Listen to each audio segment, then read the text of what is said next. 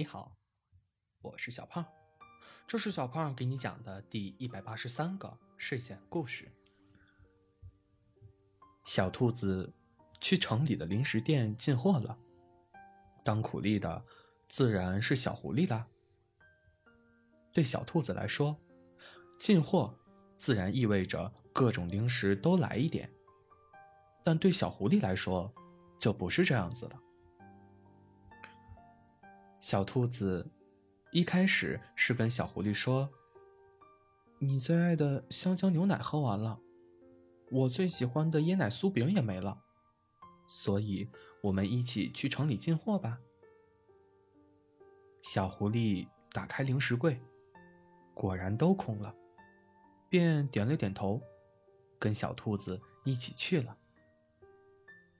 一到零食店。小兔子仿佛鱼儿游进了大海，野马撒了缰绳，开始了大扫荡。小狐狸则是乖乖听话，站在店外候着。一个小时后，小兔子叫小狐狸过去搬东西。好心的店员给了小兔子好几个大袋子，以防零食掉落。小狐狸把东西搬上了小推车。便开启了艰辛的回家之旅。小狐狸在前面拉，小兔子在后面推。累了的时候，小兔子就坐在小推车上，给小狐狸加油。在前面平地还好，后面的路到了森林，小狐狸总感觉小推车越来越重。到了一个小山坡，小推车。突然拉不动了，小狐狸停了下来，发现小兔子也在后面用力的推，可小推车就是不动。小兔子，你买的什么东西啊？怎么拉都拉不动？小狐狸问。就是零食呀。小兔子有点心虚。有点奇怪，我觉得后面小推车越来越重。小狐狸说出了自己的疑问。小兔子没有说话。小狐狸围着小推车走了几圈，发现小推车后轮前面卡了一颗石子，于是把石子拿走了。可看着看着。发现沿着小推车往上，小石子越来越多。小狐狸掀开遮盖的布，发现小推车角落有一堆小石子。小兔子，小兔子，你看，这个店家是不是掺假了？居然给我们装了石头！小狐狸开始生气了。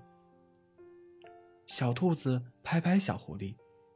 让小狐狸别生气，然后支支吾吾地说：“不是商家，是我。”小狐狸懵了。我刚刚把买的糖果都吃完了，怕你感觉到小推车轻了，所以捡了点石头。小兔子低着头，因为糖。之前小兔子的牙疼得不行，所以小狐狸不允许小兔子一天吃那么多糖。你可真是我的体贴宝，为了怕我觉得轻，所以装石头。小狐狸哭笑不得。谢谢夸奖。小兔子想着，反正被发现了，也就不装了。吃了那么多，今天不准吃了。下次牙疼，看谁照顾你。小狐狸把石头丢掉，让小兔子和自己并肩而行。你难道会不照顾我吗？小兔子撒娇。我会。欢笑声远去。小狐狸和小兔子开开心心的回家了。好了故事讲完了。故事来自微信公众号睡前故事杂货店我们下次再见晚安。